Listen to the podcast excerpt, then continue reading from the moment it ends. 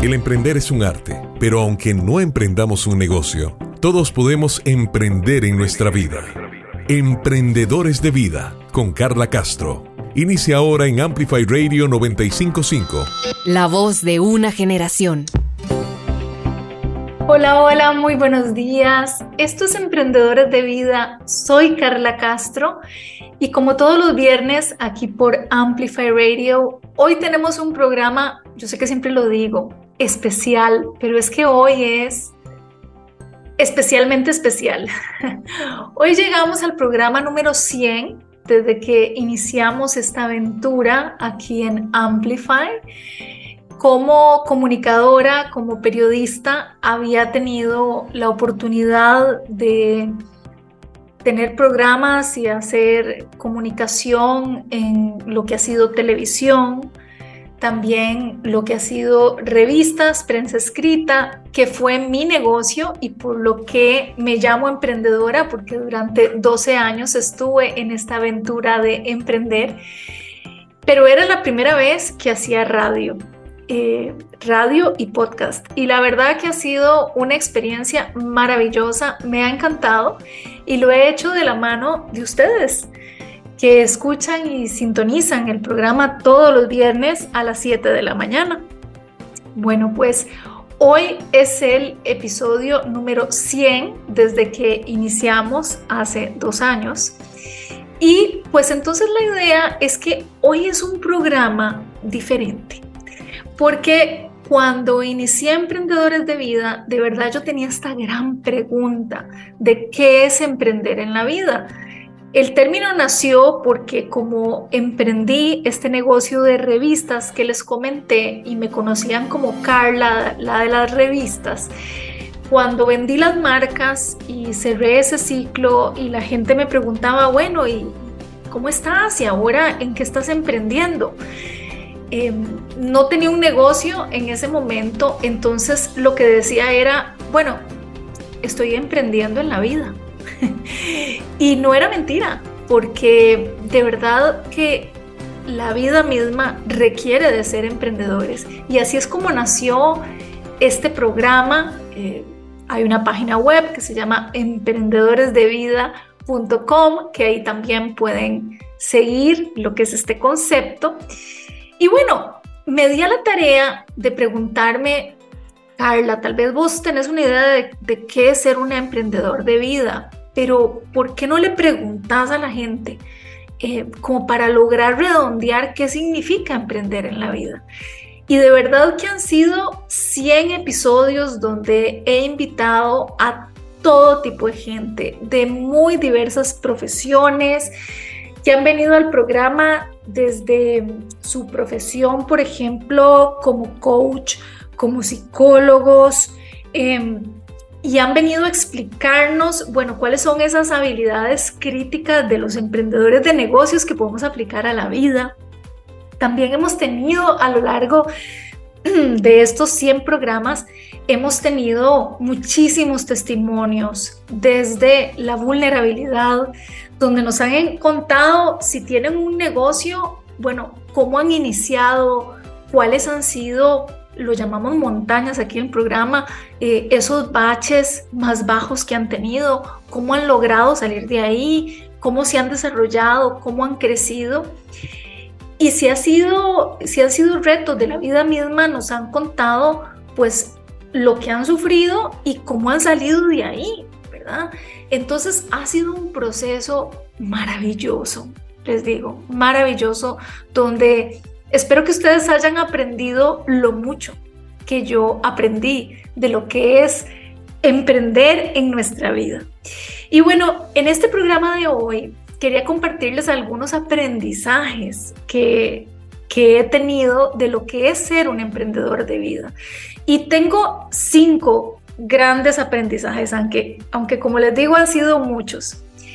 Pero vamos a ir recapitulando cada gran aprendizaje, escuchando también extractos de programas eh, que me marcaron y de los cuales eh, he aprendido mucho, pero eso no quiere decir que los extractos de todos los otros programas eh, no son importantes.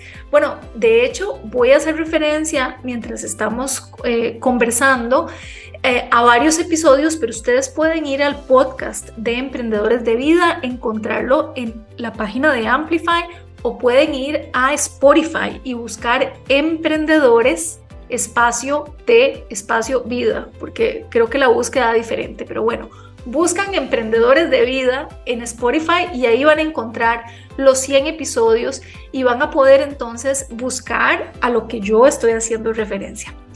El, primer gran aprendizaje, que la verdad fue uno de los episodios más escuchados en el podcast, eh, es la importancia de empodiamarse. Y es básicamente por encontrar otra palabra distinta a empoderarse, ¿verdad? Que ha sido una palabra que escuchamos y escuchamos continuamente. Em, llenarnos de poder. Pero acá le agregamos un ingrediente adicional que es amarse, porque el amor verdaderamente es algo tan importante en todo el proceso de emprender. Em, Quisiera compartirles en esta primera parte eh, un extracto de lo que fue la entrevista a uno de los psicólogos, bueno, que yo más respeto y que nos ha acompañado varias veces aquí en el programa, que es el doctor Gastón de Meserville. Y él en uno de los primeros episodios, cuando estábamos iniciando, en el episodio 3, nos habla de qué es la autoestima, cómo la podemos definir y cómo se compone. Y hace una explicación tan sencilla, pero tan buena para entender. Y básicamente él nos dice que así como el arroz con pollo no solo lleva arroz y pollo, sino que también lleva otros ingredientes que le dan sazón, ¿verdad? Que le dan sabor. Aquí podríamos decir que, que la autoestima es como decir el pollo, ¿verdad? Pero que hay otros ingredientes que son componentes internos y externos, que son esa segunda parte de la receta y que son súper importantes. Eh, y no les digo más para que escuchemos de verdad la importancia que es tener una buena autoestima, empodiamarnos, porque hay un tema de imagen, de valorarnos a nosotros mismos y de confianza que debe estar presente en todo emprendedor, tanto en su negocio como en la vida. ¿Cuáles son las señales que nos indican que necesitamos reforzar nuestra autoestima? Pero primero que todo, para poder hablar de reforzar algo o de cuidar algo, tenemos que entenderla un poco. Y para eso es esta sección que se llama Entiende tu mente. Y contamos con un especialista como lo es el doctor en psicología Gastón de Meserville. Don Gastón, ¿cómo podríamos definir la autoestima? ¿Qué es tener autoestima?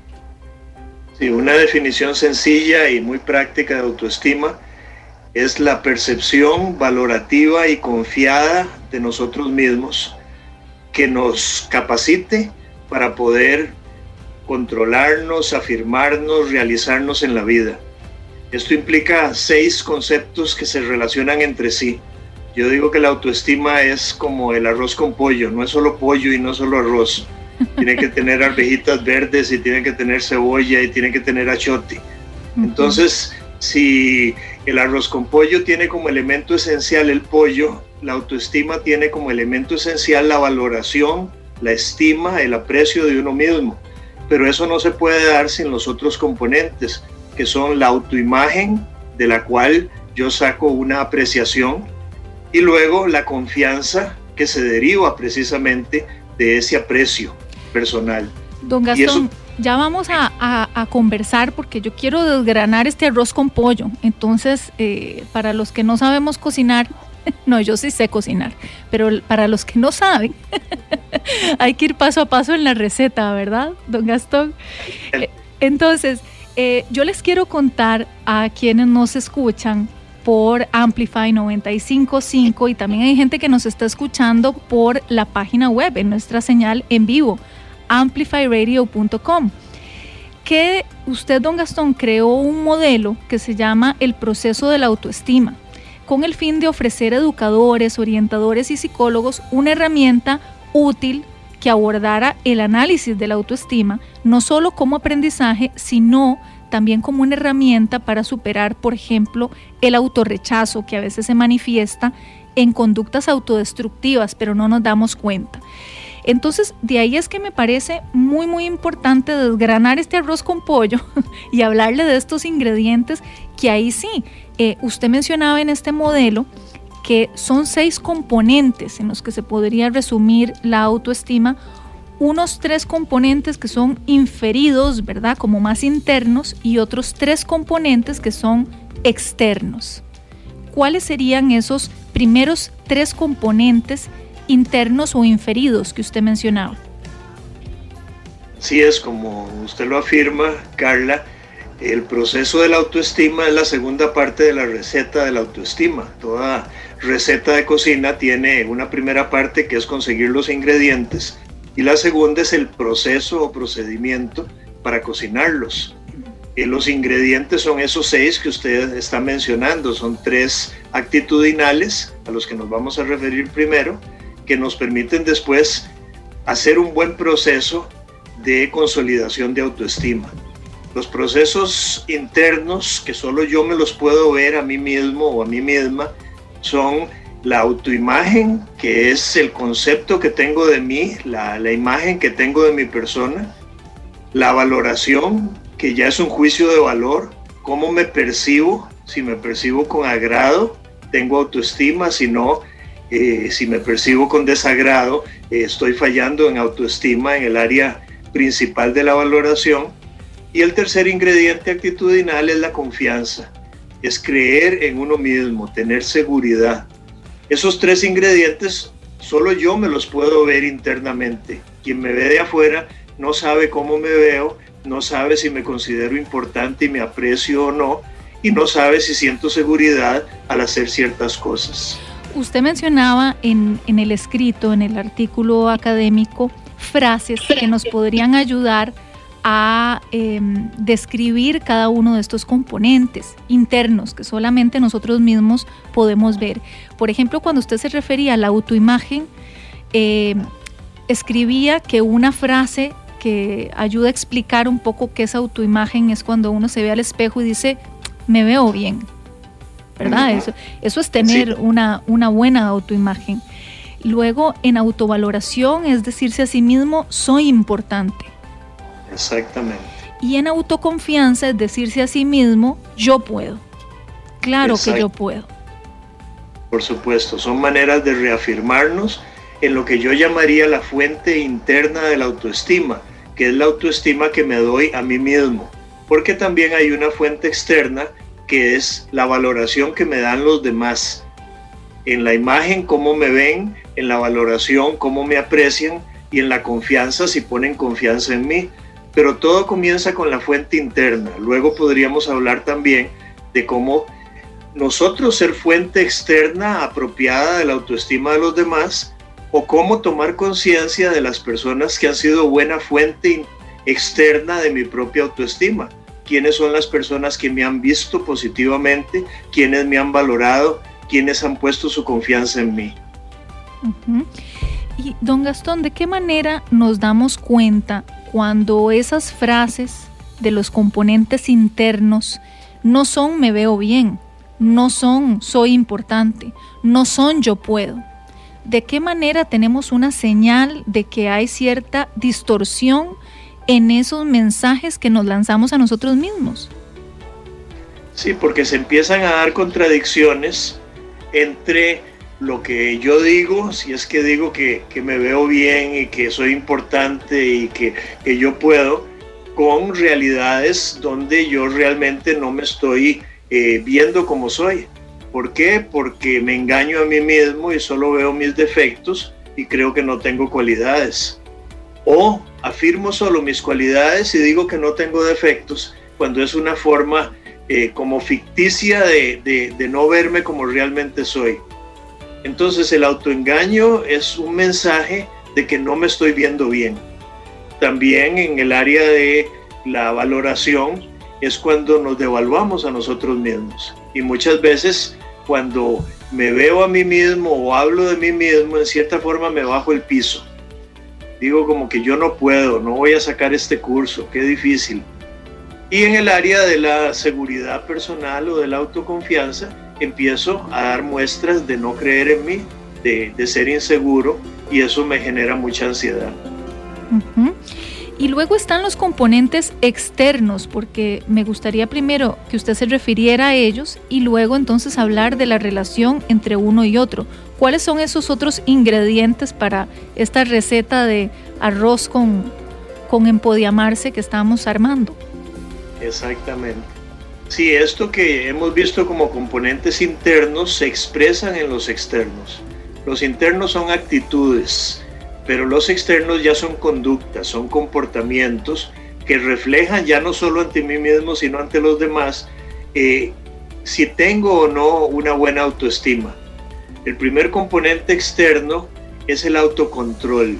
Autocontrol tiene que ver con cómo me manejo a mí mismo en mi vida, si me organizo, si tengo un sano autocuidado de mi persona, si puedo ser disciplinado, eso ya expresa la imagen que tengo de mí, pero de manera de comportamiento, comportamental. El segundo ingrediente es la autoafirmación. Esto hoy en día también se le llama asertividad y es un término que se volvió muy popular, aunque es un anglicismo. To assert en inglés quiere decir afirmar y ya nosotros teníamos la palabra en español afirmación, ser afirmativo es donde yo tomo buenas decisiones, donde yo digo que sí a lo que debo decirle que sí porque me conviene y digo que no a lo que no me conviene, en lugar de dejarme llevar quizás por la presión social que quiere que le diga que sí a lo que no me conviene y que no diga sí a lo que realmente me conviene. Y finalmente tenemos el ingrediente de la realización personal.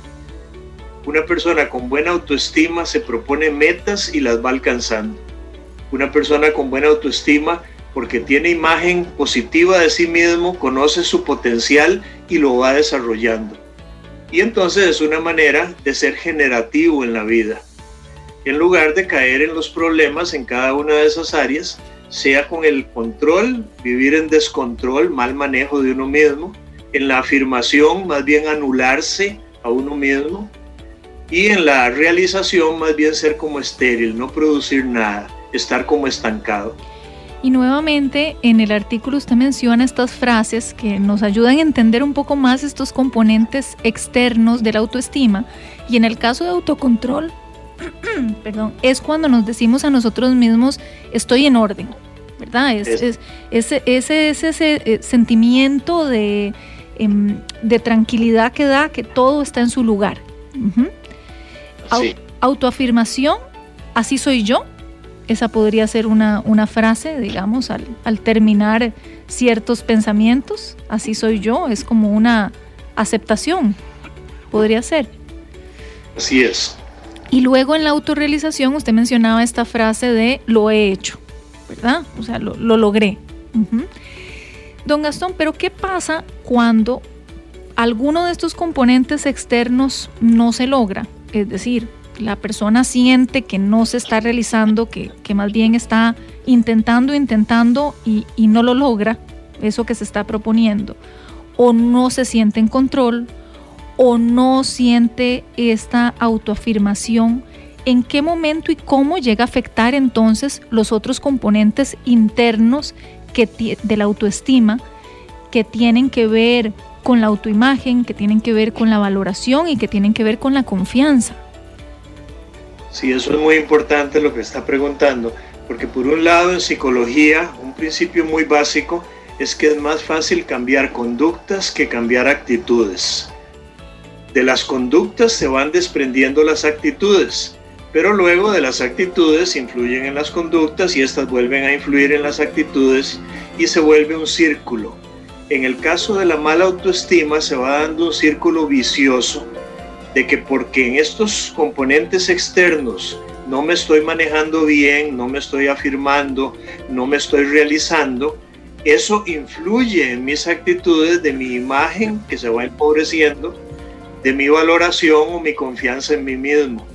Y mientras más bajo en mi imagen, valoración y confianza, sigo cayendo en conductas que son autodestructivas. Contrariamente, si yo lo que quiero es reafirmar mi autoestima, debiera comenzar por modificar ciertas conductas, aun cuando no me sienta muy bien conmigo mismo. Eh, poner un poco de orden en mis cosas, decir que sí a algo que me conviene y tomar una buena decisión, proponerme una meta y luchar por alcanzarla. Y esto empieza a dar un círculo virtuoso. En lugar de para mal, funciona para bien. Porque yo me ordeno, porque yo me afirmo y porque empiezo a realizarme, eso va mejorando mi imagen, mi valoración y mi confianza. Y conforme me siento mejor, continúo actuando aún mejor, lo que sigue reafirmando mi autoestima.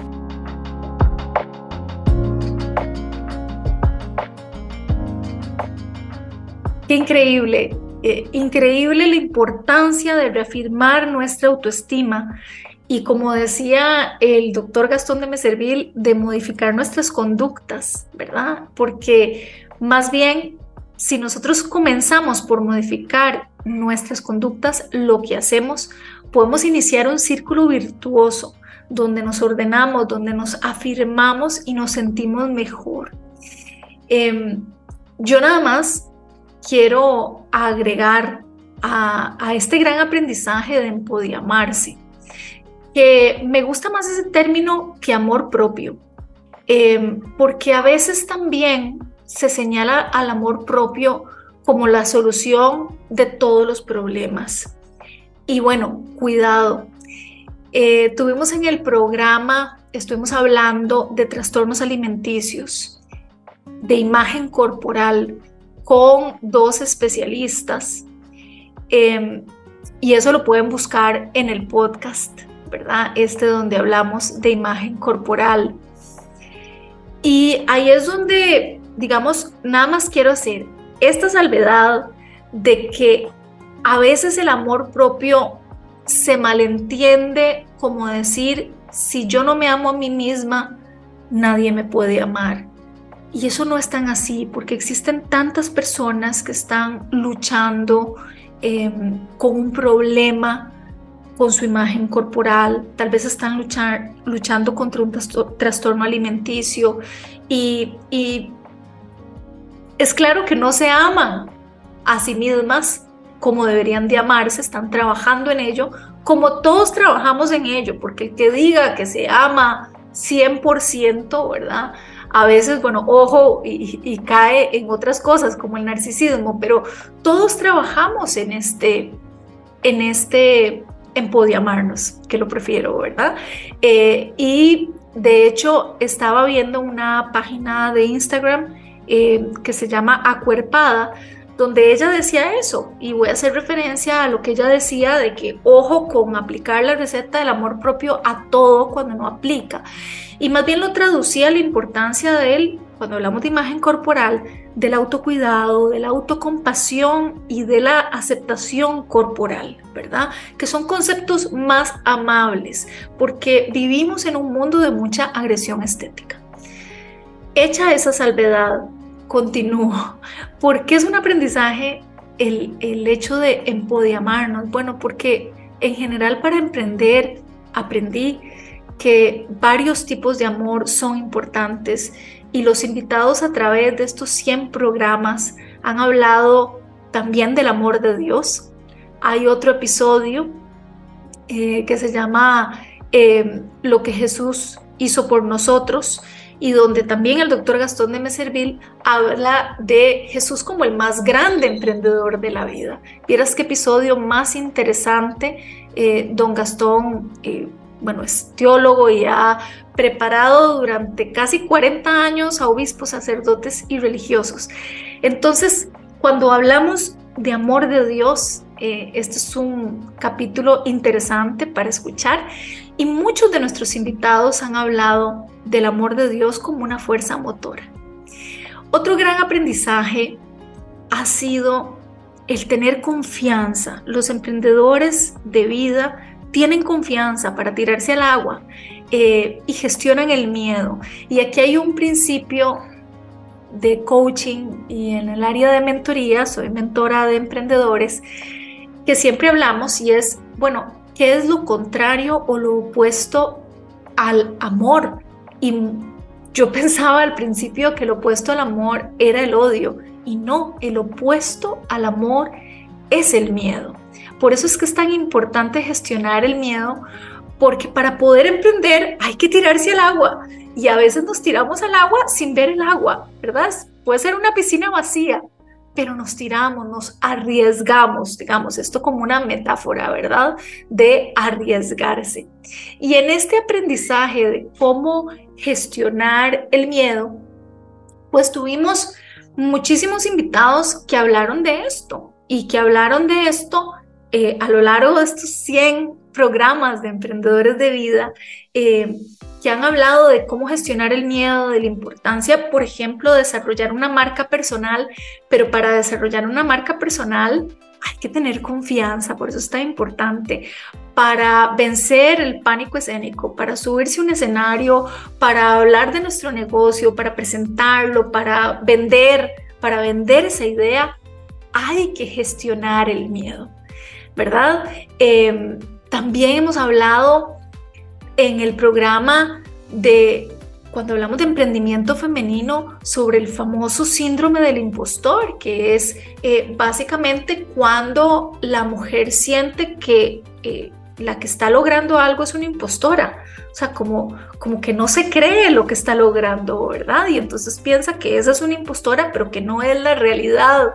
Hemos hablado de eso y lo pueden encontrar en el podcast de Emprendedores de Vida, donde hemos hablado de síndrome del, del impostor. Pero bueno, claramente cuando en este segundo gran aprendizaje se tiene la confianza para arriesgarse y se gestiona el miedo, se pueden lograr tantas cosas que quiero que escuchemos un poco de estos dos programas donde por un lado Catalina Valencia, em, quien es coach, y Alian Chía, que es mentora de comunicación y en toda la parte de oratoria, nos explican cómo podemos gestionar ese miedo y por qué es tan importante para los emprendedores.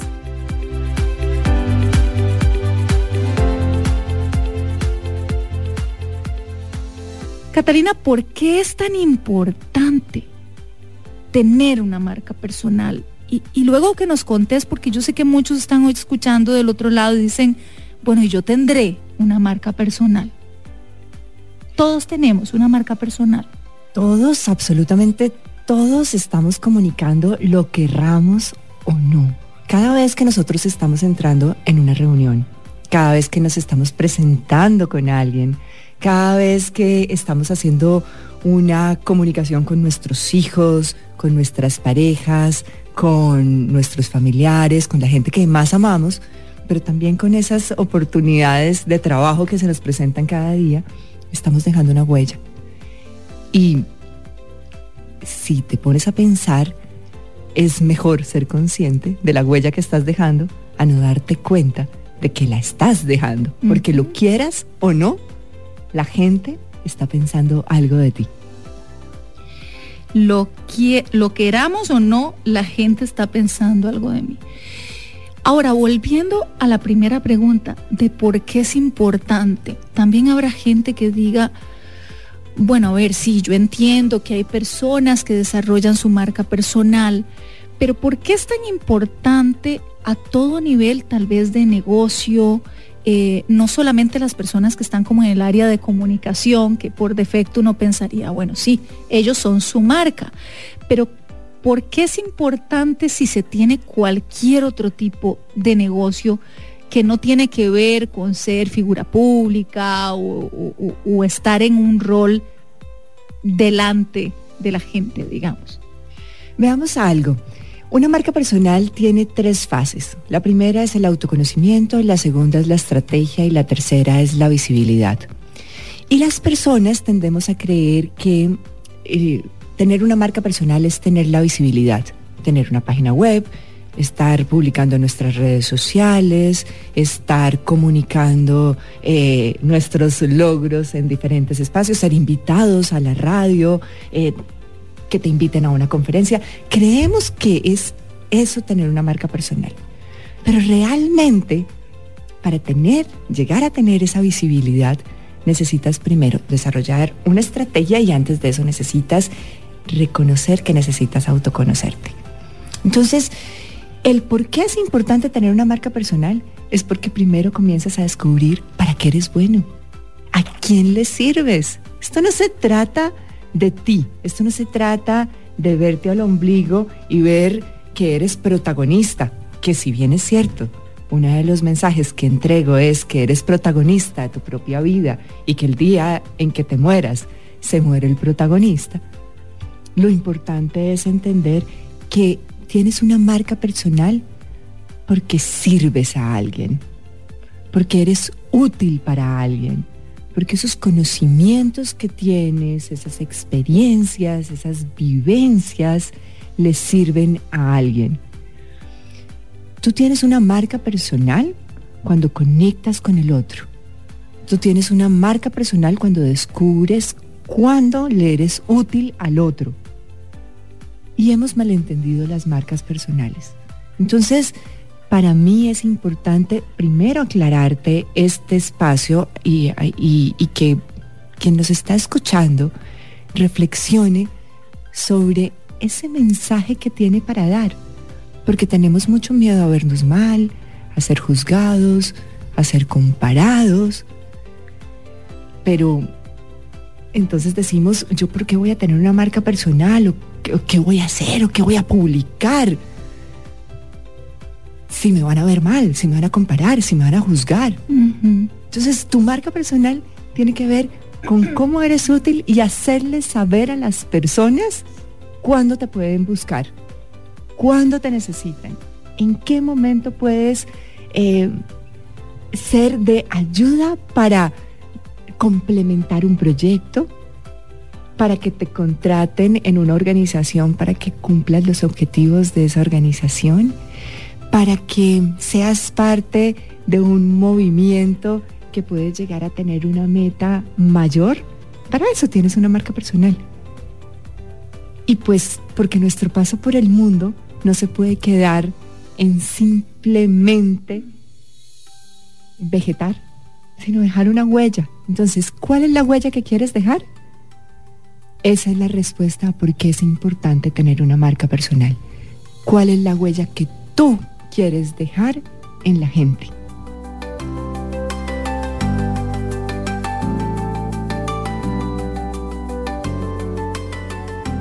Comencemos a explorar en esa línea porque el miedo es algo que paraliza y es lo que a mucha gente que nos está escuchando se pueden sentir identificados porque saben que tienen miedo a hablar, pero no saben cómo gestionarlo, porque miedo siempre vamos a sentir, o sea, yo siento miedo antes de empezar un programa y no importa cuántos programas o cuántas veces te subas a, tener una audiencia, el miedo es bueno hasta cierto punto porque te da humildad, ahora que hemos estado hablando de, de, servir a un propósito, pero también nos puede detener. Entonces sí, ¿qué, cómo, ¿cómo se puede definir ese miedo escénico, ese pánico escénico?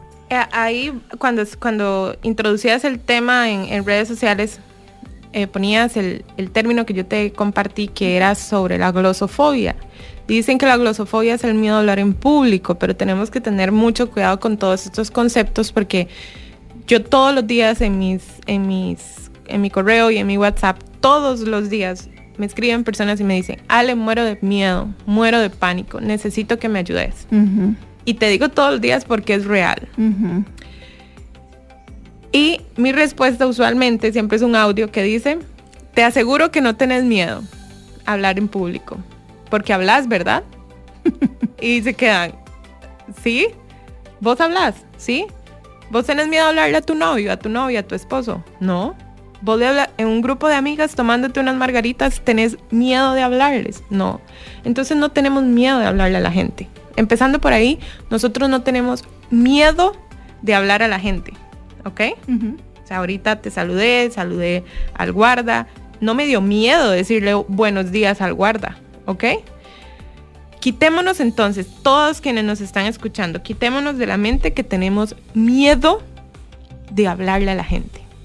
Ahora sí, ya redujimos a uno el primer miedo. ¿Ok? O sea, lo que yo intento en el coaching es irle bajando el grado al miedo. Ahora vamos con el miedo menor, que no es hablarle a la gente. Es, ¿qué te da miedo de ponerte frente a tus compañeros de trabajo? Ay, Ale, que crean que crean. Ahí está, número uno. Lo que ellos crean. Lo que ellos crean de mí. Ah, entonces no es que me da miedo hablarle a la gente, es que lo que me da miedo es que crean que yo algo. ¿Ok? ¿Y qué es eso que creen? Bueno, que no sepa. Ah, entonces tu miedo no es que crean algo, tu miedo es no, no saber suficiente. Entonces ya estamos bajándole el miedo al primer miedo. O sea, no es hablar, no es que ellos crean algo tuyo, es conocimiento. Entonces, plan de acción. ¿Qué tenemos que hacer con ese tercer miedo reconocido? Ir, investigar más y llevar conocimiento. ¿Para qué? Para bajar esa creencia inicial que yo me inventé, que es que me da miedo hablar en público. Entonces la oratoria es emocional. Sí, la oratoria es emocional. Ahora, importante, entender la diferencia entre la extroversión y la introversión.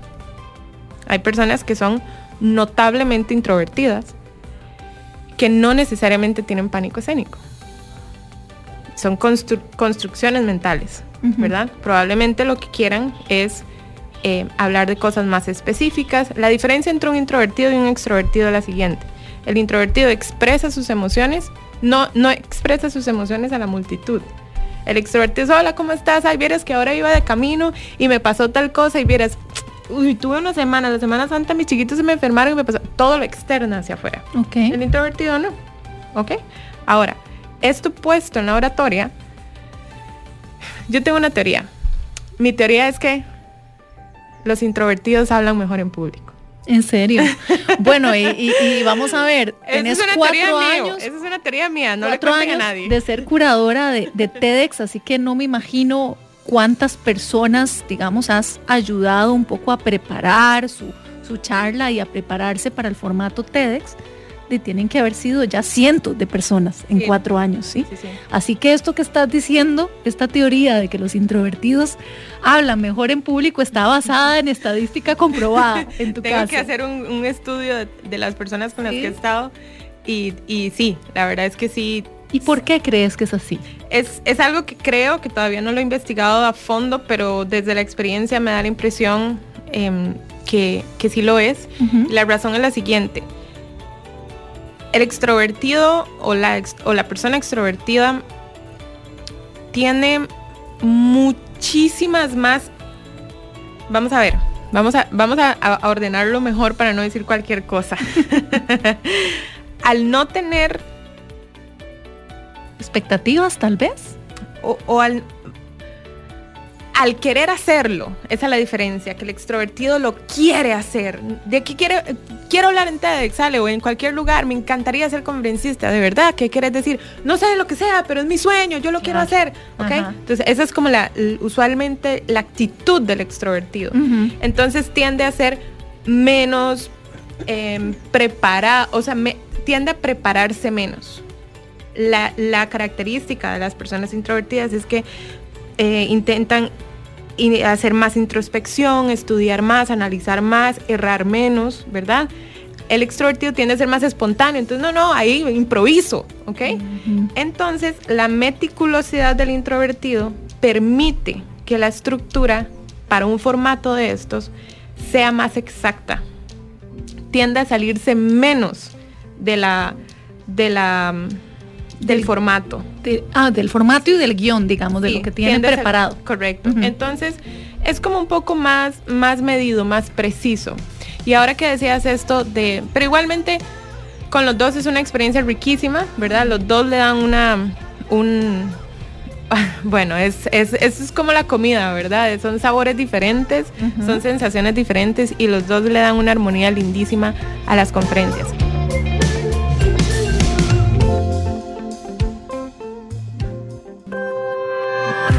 Emprendedores de Vida con Carla Castro en Amplify 955.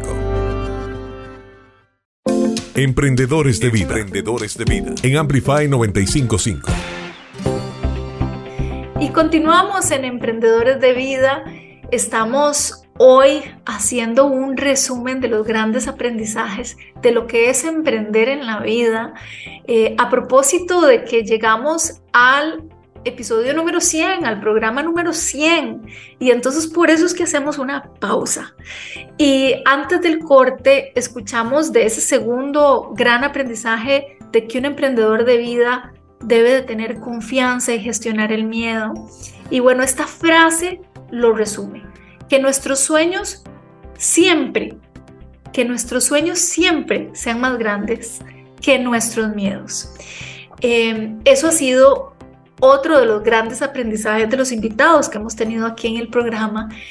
Y también el tercer, bueno, más bien el cuarto gran aprendizaje, pero como les digo, son muchos, pero vamos a tratar de irlos enumerando, es que los emprendedores de vida que han venido al programa tienen un gran propósito.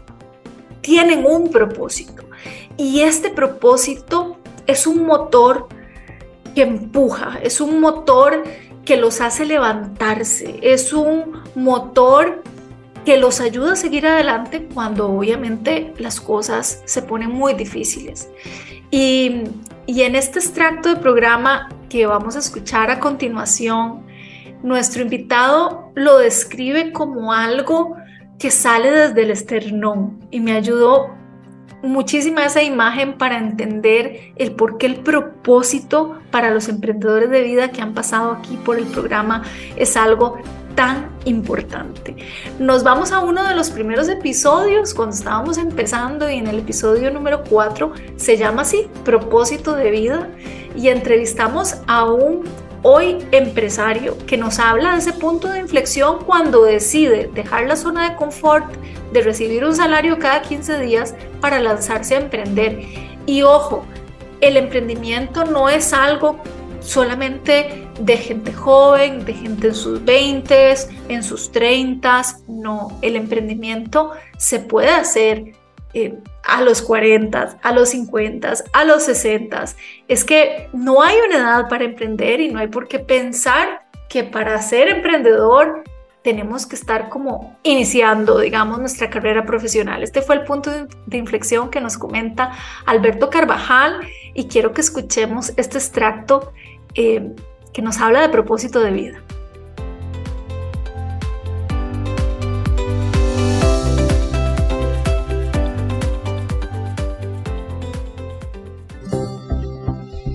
Y estamos aquí en Emprendedores de Vida y la pieza del rompecabezas para ser un emprendedor de nuestra propia vida es hoy el tema que nos atañe. Vamos a hablar de propósito de vida. Un propósito le da sentido a nuestra vida, nos ayuda a dibujar un mapa que marca una dirección. Es una contribución al mundo, un impacto positivo o un valor que agregamos con un único fin, el de compartirlo con los demás.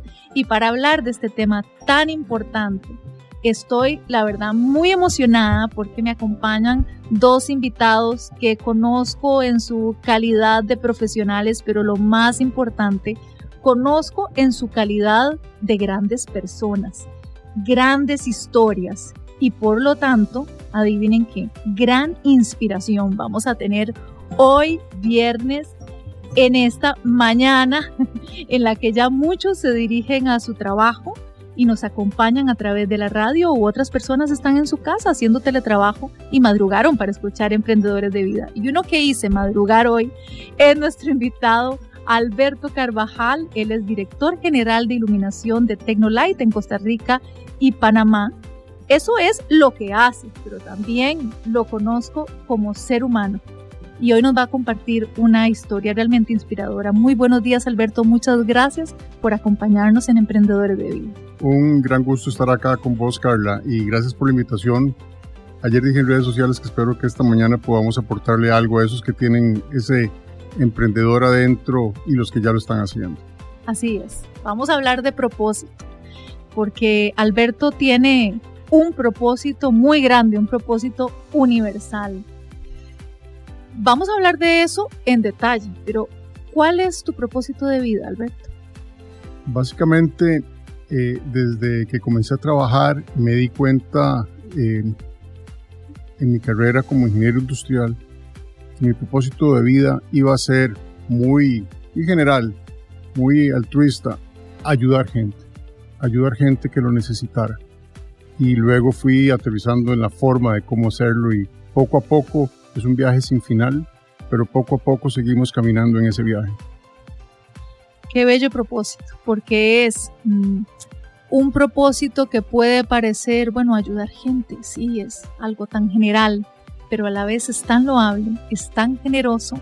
Y de lo que vamos a hablar es cómo entonces eh, las empresas eh, que dirigís desde hace muchos años, en compañía también con tu esposa, con Katia Vizcaíno, a la que saludamos, con un fuerte abrazo, eh, han sido medios, han sido vehículos para ese propósito, para ese gran propósito. Así es, ese propósito se ha venido cumpliendo en diferentes facetas y como te digo, es un propósito que camina, que evoluciona y como les digo a nuestros colaboradores directos, los primeros que nos ayudamos somos nosotros porque debemos subsistir, debemos tener el sustento cada uno, pero no podemos quedarnos ahí, debemos trascender más allá y trascender de una forma ordenada, de una forma estructurada, ah, un, un, pensamiento muy ingenieril, pero, pero debe ser así en nuestro caso para que realmente se cause un impacto algo que puedas medir, algo que puedas realmente verlo y palparlo. Vamos a hablar de trascendencia, vamos a hablar de propósito y todo eso nos lo vas a contar, porque nos vas a contar cómo superaste estas montañas tan altas en Así lo superé. Emprendedores de vida. Ahora escuchamos Así lo superé. Aprendamos de historias de otras personas. En Amplify Radio 955. Conozco de cerca la historia de Alberto Carvajal. Se los presenté como un empresario, director eh, de su propio, propia compañía desde hace varias décadas. Pero Alberto Carvajal también es un hombre de fe, de mucha fe. También es un hombre de unos valores extraordinarios y una persona muy decidida a enrumbar todo lo que haga con su propósito de vida. Em, así que Alberto tuvo claro ese propósito desde el momento, sobre todo desde el momento en que tomó una decisión muy trascendental y fue dejar el confort, entre comillas, de la gerencia, de una importante carrera como gerente en varias compañías y tomar la decisión de emprender, pero no cualquier emprendimiento. Desde el principio decidió que era un emprendimiento con propósito. Eh, en una analogía, un negocio de iluminación, pero que totalmente iluminó su vida y la de Katia Vizcaíno. Así que comencemos por ahí, Alberto, a que nos contes tu historia, porque ¿cuál fue ese momento de inflexión en el que tomaste la decisión de dejar de ser gerente para otros y, como me lo contaste vos, perseguir el sueño de las lamparitas y los bombillos? Así es, eh, yo creo que todos tenemos deseos y tenemos muchos planes que a veces confundimos con propósitos. El propósito realmente viene de adentro, como digo yo, detrás del esternón de ahí adentro viene algo que te mueve. Y pueden ser razones muy mundanas. Puede ser, normalmente es, yo quiero tener un mejor ingreso, yo quiero ser eh, más, tener mejor control de mi tiempo, pero tiene que haber otros. Esos no pueden ser los únicos porque si no te quedas en lo, en lo superficial, no profundizas, no, no llegas realmente a la esencia de tu propósito. Y ahí es cuando te das cuenta de que muchas facetas de, de, la vida, como vamos a ver ahora, te van ordenando esas prioridades. Pero realmente tiene que haber algo en el fondo y, desde, desde, que yo trabajaba en varias compañías, como bien lo decís, ya yo quería hacer algo diferente.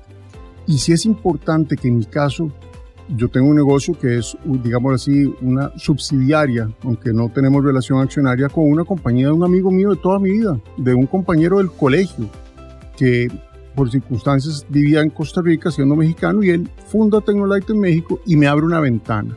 Es importante que se entienda que algunas oportunidades en la vida vienen en forma de ventana, una ventana que pasa, que realmente hay que decidir.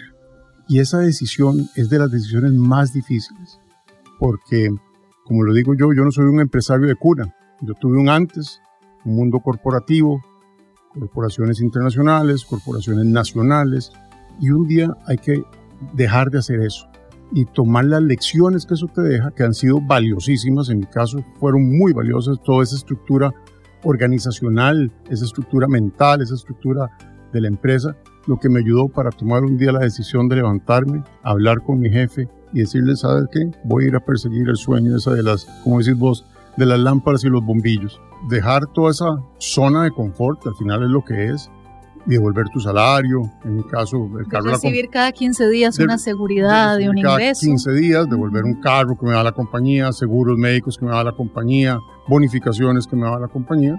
Ah, bueno, vamos a ver si yo puedo generarme ese, ese salario. Y ahí comienzan compromisos, compromisos internos, compromisos de fe, en donde vas realmente, volvemos al enfoque general, yo le puse números y hice toda una lista y pensé que me estaban contratando, entre comillas. Vamos a detenernos ahí porque ese contrato fue con un socio muy especial. Así es. Contanos de eso. ¿Cómo fue ese contrato y con quién? Ese contrato fue que yo me senté un día y le dije, a ver, señor, si yo me fuera de este trabajo que tengo hoy en día, yo lo mínimo que esperaría es tanto de salario, tantos de incrementos al año, un carro del año, cada tanto lo vamos a cambiar. Además, quiero eh, una bonificación de tanto. Y por supuesto es una lista como la que hacemos todos, seguro médico, seguro dental, escuela de los niños, todo. Em, y por supuesto no se puede pagar. Pero yo dije, Señor, vamos a hacer lo siguiente. Mientras eso llega, yo voy a darte una parte, una parte de, de nuestros ingresos. Cuando eso llegue, vamos a irnos a la mitad. Y ese fue el compromiso. El compromiso y el inicio, digamos, de implementar este gran propósito. Pero también hay alguien muy especial eh, que yo recuerdo con muchísimo cariño, pero que quisieras que, nos contaras quién es en presente, quién es Adriana en, en, tu vida, qué representa y por qué fue la inspiración principal, yo creo que la más importante para ese propósito. Em, voy a contextualizarlos en el tiempo. Eh, todo esto que estamos hablando pasó en el año 2001 y y en el 2001 em, Adriana em, tenía en aquel momento tres años, cumplió tres años en septiembre del 2001 y fue una, em, mi hija fue la que nos enseñó a, a ordenar nuestras prioridades. Y fue cuando esas cosas mundanas que decía ahora que uno cree que son sus propósitos, que al final de cuentas son planes, ideas, deseos, trascienden a detrás del esternón y salen realmente los propósitos porque tus prioridades, cuando un padre pierde un hijo, realmente no hay otra forma de enfrentarlo más que con fe y total entrega a tu fe, al Señor. Y es por eso que cuando Adriana me enseña a ordenar mis prioridades, los sueños y las ideas que tenía realmente se convierten en un propósito y es ayudar gente. Y eso ha trascendido hasta hoy en día. Hasta hoy en día estructuramos todo un plan, en algún momento le ayudamos, vos estuviste involucrada con nosotros en la Fundación Hogar Manos Abiertas, eh, por supuesto desarrollamos una enorme sensibilidad hacia los niños con discapacidad de bajos recursos económicos y fuimos enfocándonos hacia eso sin dejar de lado otras oportunidades. Hoy, hoy apoyamos, y te lo puedo decir porque está bastante estructurado, hoy nuestra principal ayuda va enfocada a la, a la Fundación ANIC, una fundación que precisamente es su nombre, ANIC. Y una fundación donde se ve reflejada Adrianita, porque Adrianita nació con una condición especial. Así es. Contanos. Adriana, Adriana nace con una, con una em, situación, como bien lo decís, clínica, en donde era muy difícil porque no era genética, sino clínica, en donde lo que te llena es de incertidumbre. Y cuando uno está en la incertidumbre, uno afina mucho más el oído de lo que tiene que, que, escuchar. Y y esa situación nos hizo ser muy sensibles durante los tres años y tres meses que Adriana estuvo con nosotros hacia eso, hacia todo el esfuerzo que hay que hacer de terapia, de estimulación, de desarrollo para tratar de, de, de, hacer una mejor calidad de vida a la persona. Y esa sensibilidad fue lo que nos hizo, eh, pues como te dije, entrar a, manos abiertas en un principio. Y hoy ANIC, como te decía, ANIC está conformado por tres eh, fundadoras, Tres mujeres maravillosas. Tres, mujerones, eh, Katia, Denise y, Carol, donde siempre digo que Carol es la que hace la magia. Eh, porque es la terapeuta la, que se encarga de, ese gran trabajo con los niños y niñas. Denise tiene un gran aporte en la consecución de fondos y Katia definitivamente es, la persona que amarra y controla y, fue la que al, final las llamó a ellas dos y fue la, la, cohesión para que se diera esta fundación ANIC, donde la A es Adriana y el NIC viene de Nicole, una hija de, de, Denise y Adrián Goldewich, buen amigo que también tiene una, condición eh, de, discapacidad.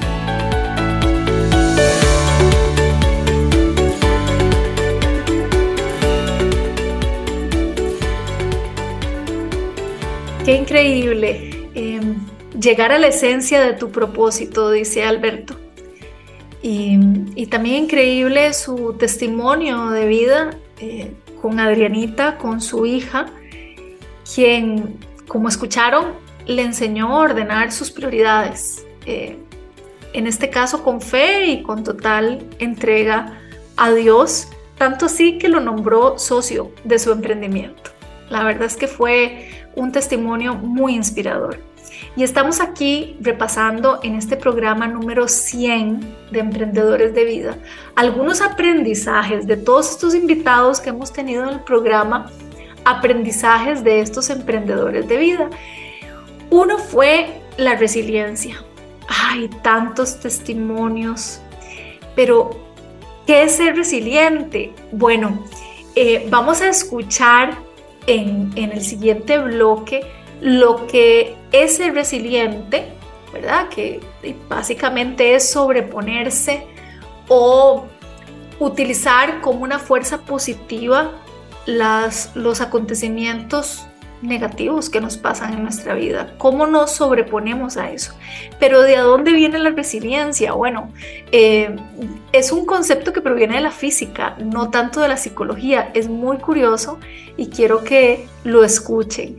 Eh, este significado nos lo brinda la psicóloga Yolanda Hurtado, que nos acompañó varias veces acá en el programa también. Eh, hemos hablado de tantas temáticas de salud mental en Emprendedores de Vida porque es importante. Tenemos varios programas que hablan de eso.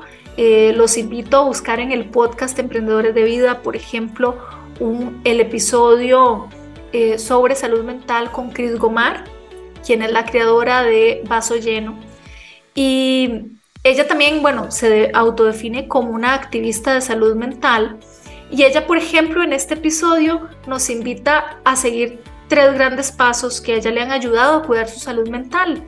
Uno, prestarnos atención a cómo reaccionamos, eh, adquirir conciencia.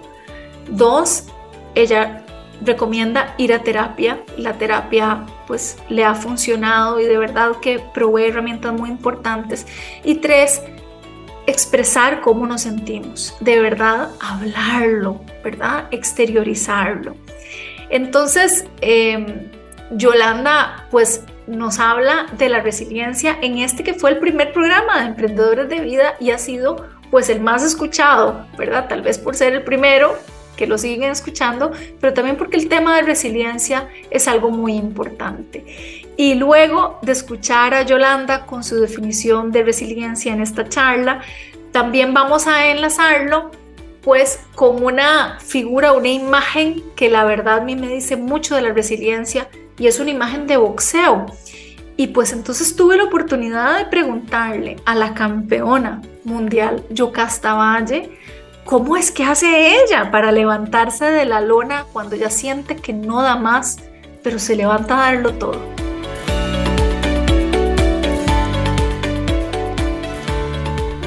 ¿Cómo trabaja nuestro cerebro? Porque precisamente la resiliencia sale a flote, esta facultad que tenemos de adaptarnos positivamente a situaciones adversas cuando estamos pasando por un momento muy, muy difícil. ¿De dónde nace, Yolanda, el término resiliencia? Fíjate que el término resiliencia tiene un origen impresionante, muy lindo, eh, porque nace de la física, no nace de la psicología, nace de la física precisamente y tiene que ver con la metalurgia tiene que ver con ese metal que es capaz de resistir fuertes impactos, de volver a su estado inicial después de haber sido deformado. Entonces viene, se va de alguna manera convirtiendo en un concepto transdisciplinario, va por distintas áreas y entre esas llega especialmente a la psicología. Entonces, eh, ¿cómo poder desde la mente irlo comprendiendo? Nuestro cerebro tiene tres partes que identificamos. Y voy a referirme solo a una, que está como en la base de nuestro cerebro, y se llama el cerebro reptiliano. Y el cerebro reptiliano es un cerebro de, está ahí como una función de huida. Es una reacción instintiva, inmediata, como si ahora eh, no va a pasar, pero como si se viniera un temblor y entonces vamos a tener en esta cabina los tres una reacción de asustarnos de pronto, de huida, y tiene que ver con eso. Y cuando nosotros estamos pasando un momento difícil, em, lo que asalta es el miedo. Aparece la emoción y la emoción tiene un tiempo un tiempo y ahí esa diferencia, un tiempo que es este muy instintivo, muy rápido y que se va a mostrar a nivel fisiológico. Entonces lo vamos a sentir. Eh, es una zona muy interesante, Carla, porque es una zona no identificada, pero donde precisamente está, tal vez no identificada conscientemente, pero donde el miedo se da, lo que nosotros hacemos es contraer el ano. Entonces ahí se ubica. Y, mm, y aparecen todos estos sentimientos y ahí es donde el cerebro reptiliano hace su aparición pero es cuando ocupamos pasar a la otra parte del cerebro, que es donde esto, la parte donde encontramos los lóbulos frontales.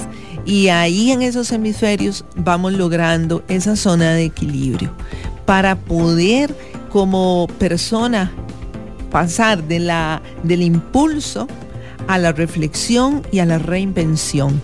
Entonces es donde entramos en un espacio de conciencia porque es ahí donde se da el cambio.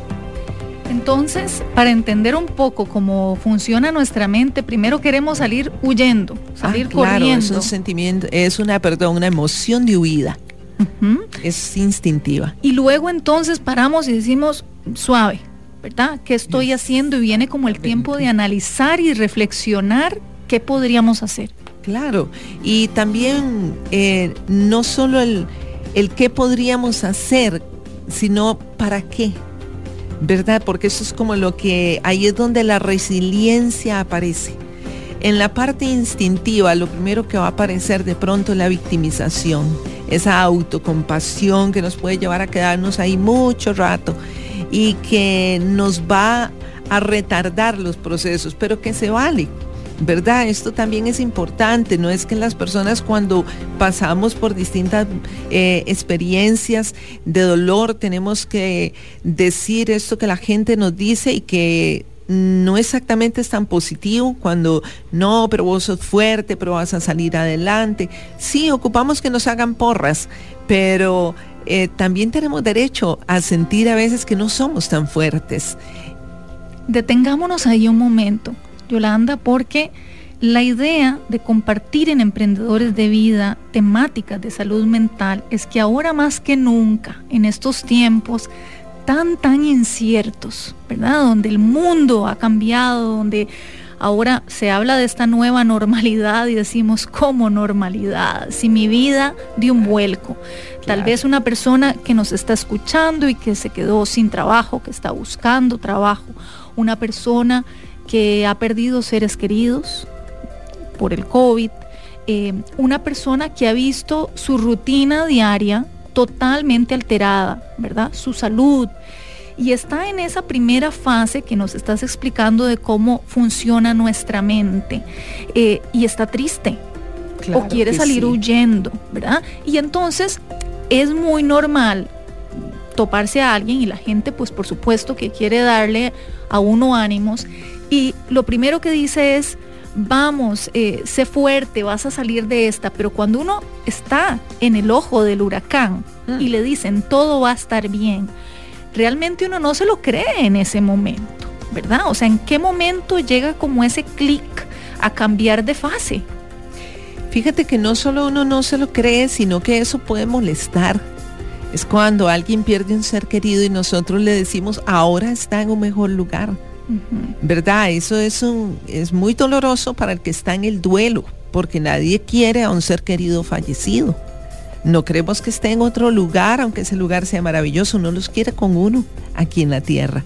Entonces, es como el derecho al duelo, el derecho a sentir que de verdad nos está doliendo, que de verdad genera un impacto no tener trabajo, todos estos cambios, todas estas pérdidas, porque la humanidad estamos en un momento muy especial de duelo, de pérdidas de esa, no es solo los abrazos lo que extrañamos, no, también las el poder estar serenamente. Nuestros adultos mayores extrañan ir al supermercado, extrañan ir a la carnicería, me dijo una adulta mayor, extraño ir a pedir mis propios cortes.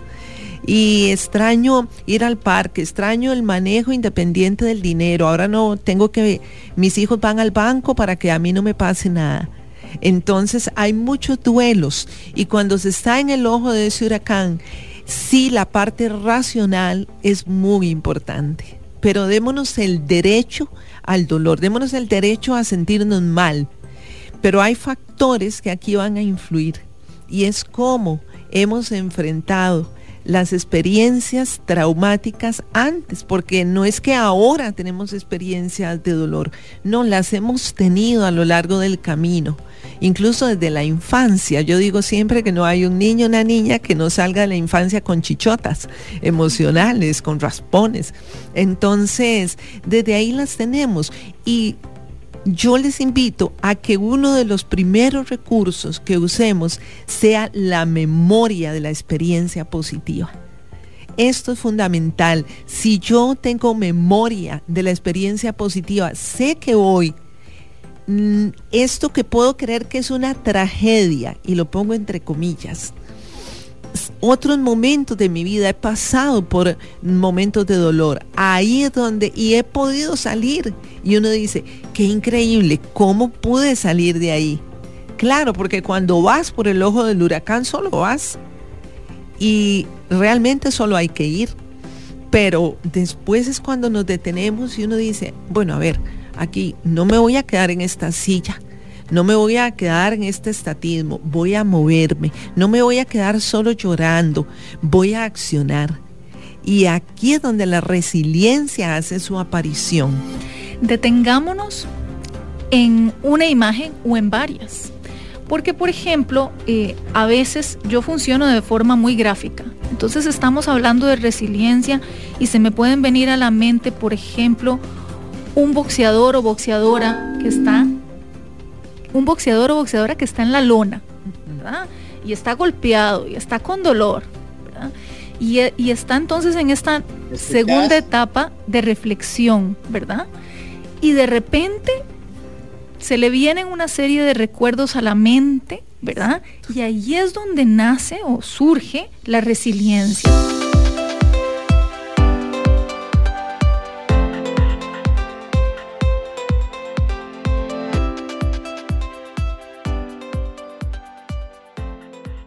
Tenemos una invitada que admiro muchísimo, que he seguido su carrera. No sé mucho de boxeo, sinceramente. Casi que he aprendido lo poco que he aprendido de seguirla a ella, porque no me pierdo una pelea. y poco a poco he ido aprendiendo de boxeo. Y es que hoy tenemos de invitada nada más y nada menos que a la campeona mundial de los 105 libras de la Federación Internacional de Boxeo. Con solo decirles eso, ustedes ya saben quién es. Pero déjenme decirles para enmarcar un poco em, el personaje y esta charla que vamos a tener hoy. Hace poco, el año pasado, de hecho, eh, le otorgaron un premio como la mejor boxeadora del 2021, pero le otorgaron el premio hace poco. Libra por libra, decía, ¿verdad? El premio lo otorga igual la Federación Internacional de Boxeo. Y sale ella en una foto mostrando un anillote, ¿verdad? eh, y yo no podía ver el anillo, yo lo único que podía ver eran sus nudillos. y yo me quedaba viendo esos nudillos así, ¿verdad? Este, moreteados, inflamados. Y yo decía, qué increíble, porque de verdad que ella, a punta de golpes, literalmente, ha demostrado su coraje. Y hoy vamos a hablar de eso. Hoy vamos a hablar de lo que es emprender con coraje. Quiero darle la bienvenida y muy agradecida de poderla conocer y, de poder conversar aquí en Emprendedores de Vida con Yocasta Valle. Yocasta, muy buenos días. Gracias, gracias por acompañarnos hoy. Buenos días, Carla. Muchísimas gracias por la invitación. Para mí un placer y gracias a todos los que nos escuchan. Eh, yo sé que vamos a tener una charla muy agradable. Así es, sí, sí. Yo sé que sí, yo sé que sí. Y vamos a conocer un poquitito más de Yocasta, no solamente en el ring, para los que vemos las peleas, sino fuera del ring, porque al final los emprendedores somos uno solo, ¿verdad? Eh, en el trabajo que nos desempeñamos, en el público y como personas. Exacto. Yocasta, hablaba de coraje y de verdad que cuando yo pienso en coraje, yo pienso en Yocasta Valle. En serio. en serio. En serio. Y me puse un poco a chequear eh, qué significa, cuál es la definición de coraje, ¿verdad? Porque obviamente hay muchas definiciones e igual nosotros mismos le podemos hacer nuestra propia definición y quiero preguntarte cuál es tu definición o, o cómo lo describirías. Pero, por ejemplo, buscando la definición de coraje dice valor, decisión y apasionamiento, con que se acomete una acción, especialmente con la que se acomete al enemigo o se afronta un peligro o una dificultad. Ve qué curioso. se ajusta. Sí, demasiado, demasiado curioso, que de hecho eh, esa definición me recuerda a mi primera pelea que yo tuve con 13 años, que al principio la gente pensaría que me gustaba el boxeo, pero no. Yo veía, que a veces yo sé que hay gente que piensa esto, que dice, yo no le veo eh, como gracia al boxeo de dos personas pegándose. Yo veía eso, en serio, dice, no me gusta el boxeo y por mi papá, que es el apasionado, y mi abuelito, que me llevaron al gimnasio, eh, y entrené, a la primera semana que entrené, me dicen, yo, que quiere pelear? Y yo, ok, está bien Llega el día de, el de la pelea, me ponen el uniforme que ni me queda, era tan pequeñita y tan flaquita. 13 años, es que sí, eras bien pequeñita. Frágil, chiquitita, o sea, yo era más, ustedes no saben, si soy pequeñita antes era más pequeñita. y flaquita, flaquita, pesaba como 35 este, kilos, y yo decía, ni, ni, ni, categoría tenía. Ajá, exacto, pero ni a pluma, es que no, no llega. Nada, nada, nada. Entonces llega el, ya, eh, me ponen en la protección, suena la campana, yo estaba muerta de miedo. ¿Qué tenía yo? Miedo, pavor, porque a veces todos tenemos miedo a hacer cosas diferentes que nos sacan de nuestra zona de confort. Y yo le dije al entrenador, no, quíteme esto, me arrepentí. En serio, yo le dije, quíteme esto. Y me hace, mm, mm". me dio un empujón, recibo esos golpes y ahí se me salió mi coraje exactamente, la cara, y dije, no me voy a dejar. Respondí y terminé ganando la pelea. Entonces, eso es parte de la vida, que a veces no queremos arriesgarnos o pensamos que no somos capaces y hasta a veces ocupamos ese empujoncito. Entonces, desde ahí fue que yo me enamoré del boxeo. Esa adrenalina que sentí, dije, wow.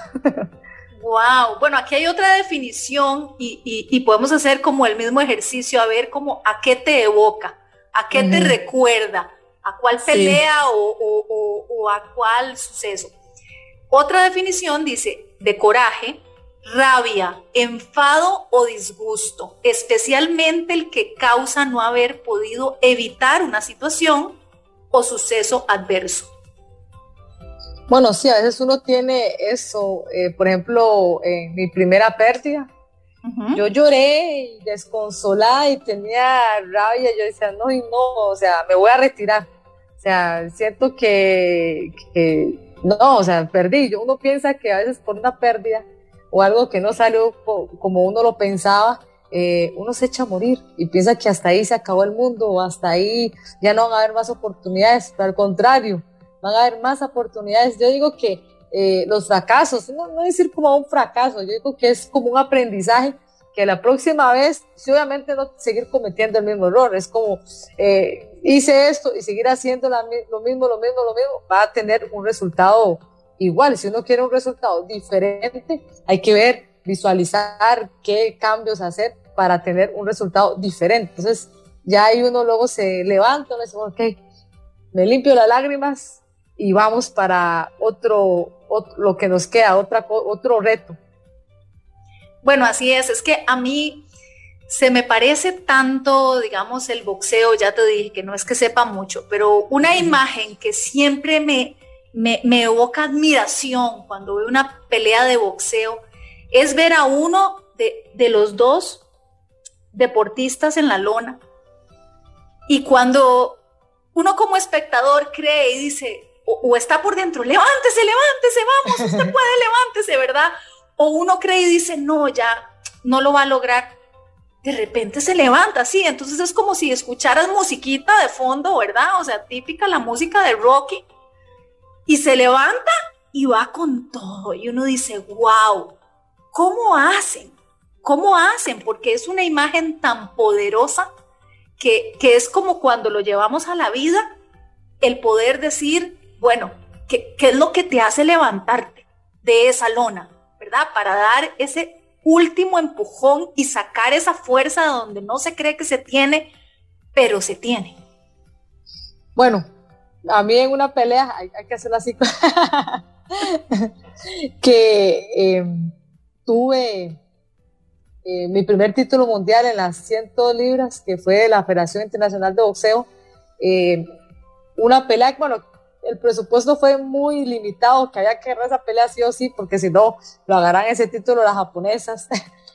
Y Mario dice, Yoka, hay que pelear esa... esa Mario Vega es tu, manager, tu promotor. Sí, mi promotor. Dice, tiene que hacer la pelea y la preparación no fue como que la muy adecuada para algo. Bueno, vamos, vamos valientes. Y eh, cuando va el, el último round, según yo, ¿verdad? Mi entrenador me dice, Yoka, es el último round, tienes que darlo todo. Voy yo y doy todo. Regreso a la esquina, suena la campana y yo, quíteme los guantes. Yo estaba exhausta. No me aguantaba ni yo misma, en serio. Y me siento, me dice, Yoka, nos equivocamos, falta un round más. Y yo, ¿cómo? Yo estaba perdida. Yo dije, no, no aguanto. En serio, yo dije, no aguanto. Me levantaron para los 10 segundos para ya este, bajen los entrenadores y me vuelvo a sentar. Yo faltan 10 segundos.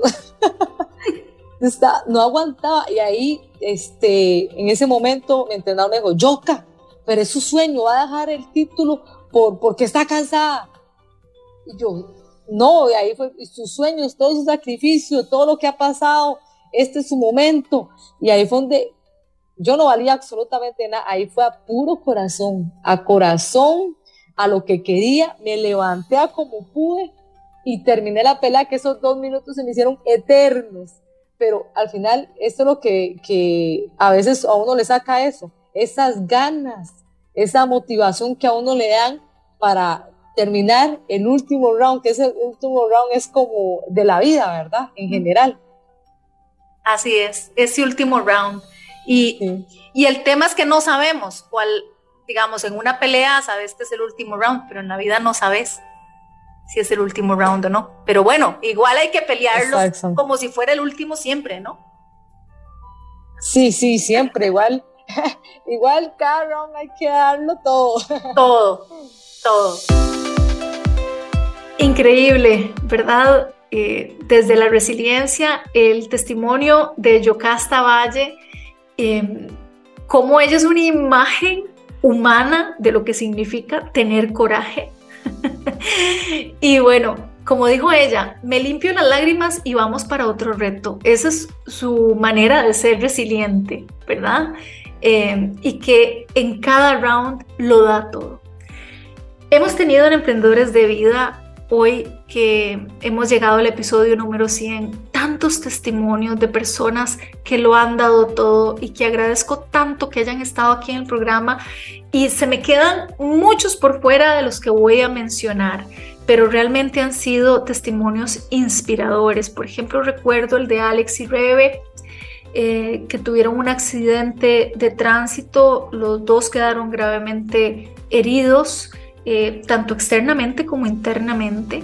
Alex perdió sus brazos, y, pero como pareja son un ejemplo de cómo ella se volvió sus brazos. Y eras eh, increíble y los tuvimos en, la, radio en vivo Priscila Solano también, que nació con una discapacidad, pero tiene una forma de ser que realmente hace que, la atención esté pues en todo lo que constituye su ser y no solamente en su discapacidad.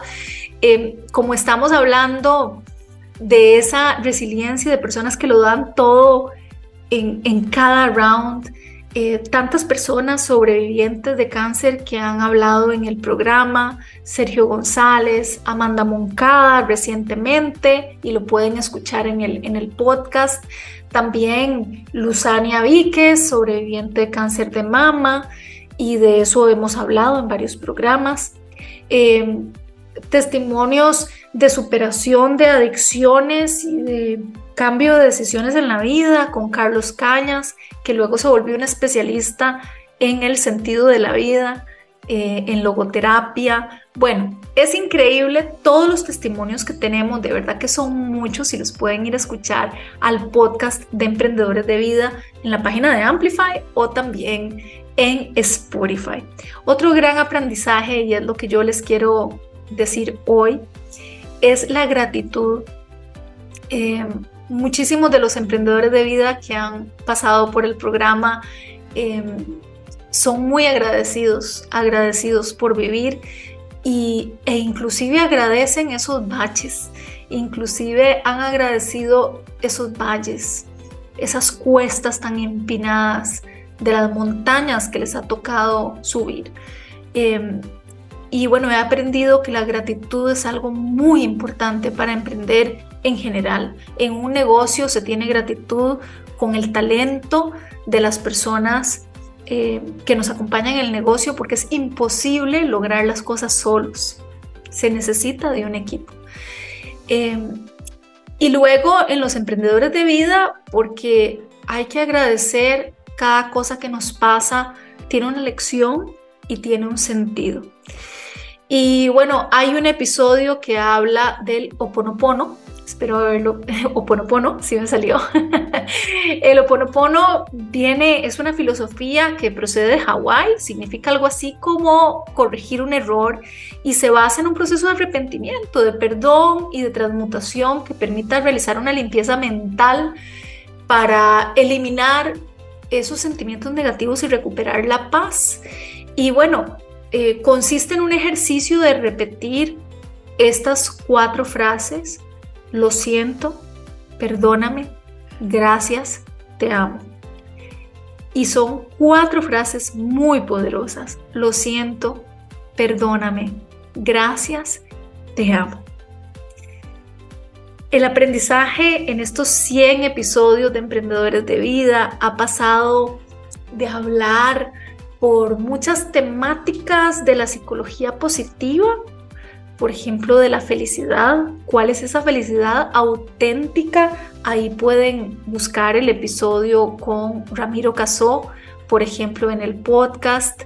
Eh, también con Gisela Sánchez, que eh, hemos hablado de eso. Em, bueno, hemos hablado de la importancia de la empatía, de la conexión, de la importancia de dejar un legado, porque ya escuchamos a lo largo del programa lo importante que es tener un propósito y que el mensaje que demos lo demos porque queremos ayudar a otras personas.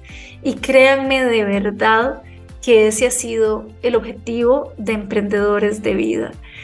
Em, hay un extracto último que quiero que escuchen con un poema eh, que me encanta y que resume muchos de los miedos el poema se llama No te rindas, pero hay alguien muy especial que va a declamar un pedacito. Te había preguntado por un poema, me, me contaste que tu favorito, bueno, y si era de esperar, el uruguayo Mario Benedetti. Pero acá yo quería mostrarte un poema que, que siento que también es uno de tus favoritos. A ver. Eh, lo sé ahí de buena fuente. este, que es el poema que se llama No te rindas. Se lo estuve leyendo que en realidad el autor no es de no, se lo adjudican a él, pero no es de él. No es de él. Ahí estuve leyendo posibilidades. Este poema es anónimo en realidad, o sea, no está como confirmado exactamente quién lo escribió. Había una posibilidad de que fuera Guillermo Mayer, se llama, ¿verdad? Y un poco la historia de que él mencionaba era que había escrito este poema cuando una amiga tuvo un accidente y que era un poema lleno de esperanza y bueno, él, él se lo atribuye como diciendo que lo escribió en 1993, que de hecho tiene una publicación en un libro en el 2004 y que luego las redes sociales lo, adjudicaron por ahí y bueno, se lo dieron a Benedetti, más bien lo consideró un honor que se lo adjudicaran a Benedetti. Pero vieras que yo siento que, que la historia que nos has contado de, de, vos como emprendedor, ya conocimos un poco los negocios, los emprendimientos en los que estuviste, pero también como emprendedor de vida, tiene que ver con el contenido de este poema, que es muy inspirador. Entonces, te quería pedir que si nos regalabas compartirlo, aquí en el programa compartimos de vez en cuando, y pues acá lo tengo para, eh, en la voz tuya, que es muy agradable, a, a muchas nos gusta. Okay. Y no, no, no solo por fútbol, sino porque nos gusta el acento. Ah, bueno, muy bien. Muy bien. No, es un, es un, un poema eh, que tiene mucho que ver con, conmigo, creo que, que, involucra a mucha gente, ¿no? Cuando uno lee esto, en cierto aspecto te motiva también para, para seguir. Bueno, dice así, no te rindas, aún estás a tiempo de abrazar la vida y comenzar de nuevo. Aceptar tu sombra, enterrar tus muertos, liberar el lastre y retomar el vuelo. No te rindas, que la vida es eso, continuar el viaje, perseguir tus sueños, abrir las esclusas, destrabar el tiempo, correr los escombros y destapar el cielo. No te rindas, por favor, no cedas, aunque el frío queme, aunque el miedo muerda, aunque el sol se ponga y se acalle el viento, aún hay fuego en tu alma, aún hay vida en tus sueños.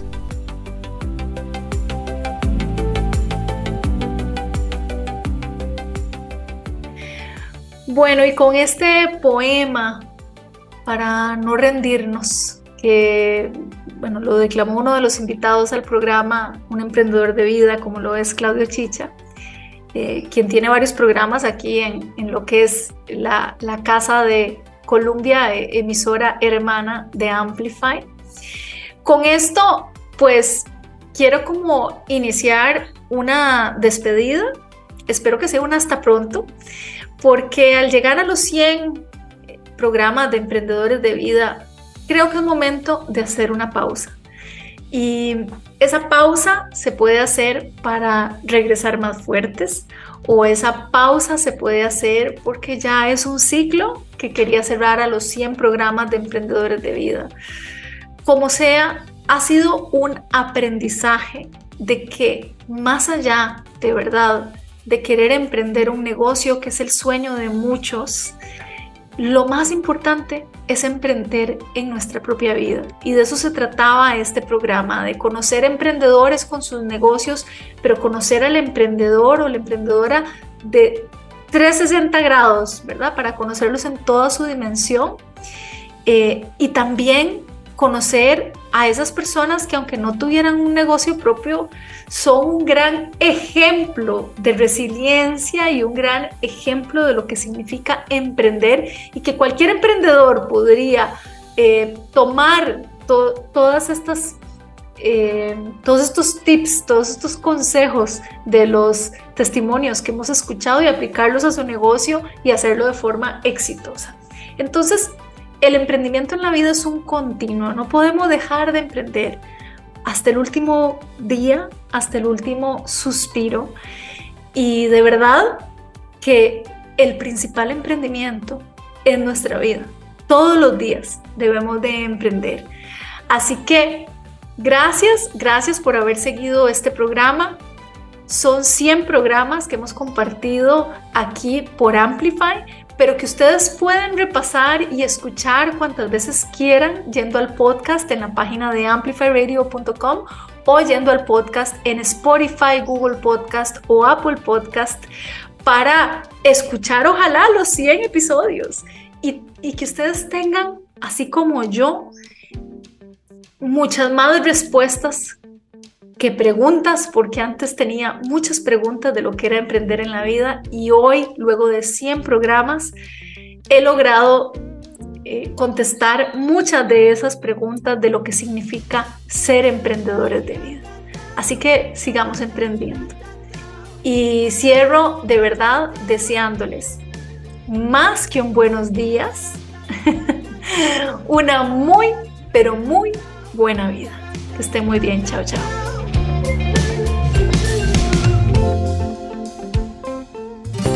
Llegamos al final de Emprendedores de Vida, un espacio con contenido para nutrir tu cuerpo, alma y mente.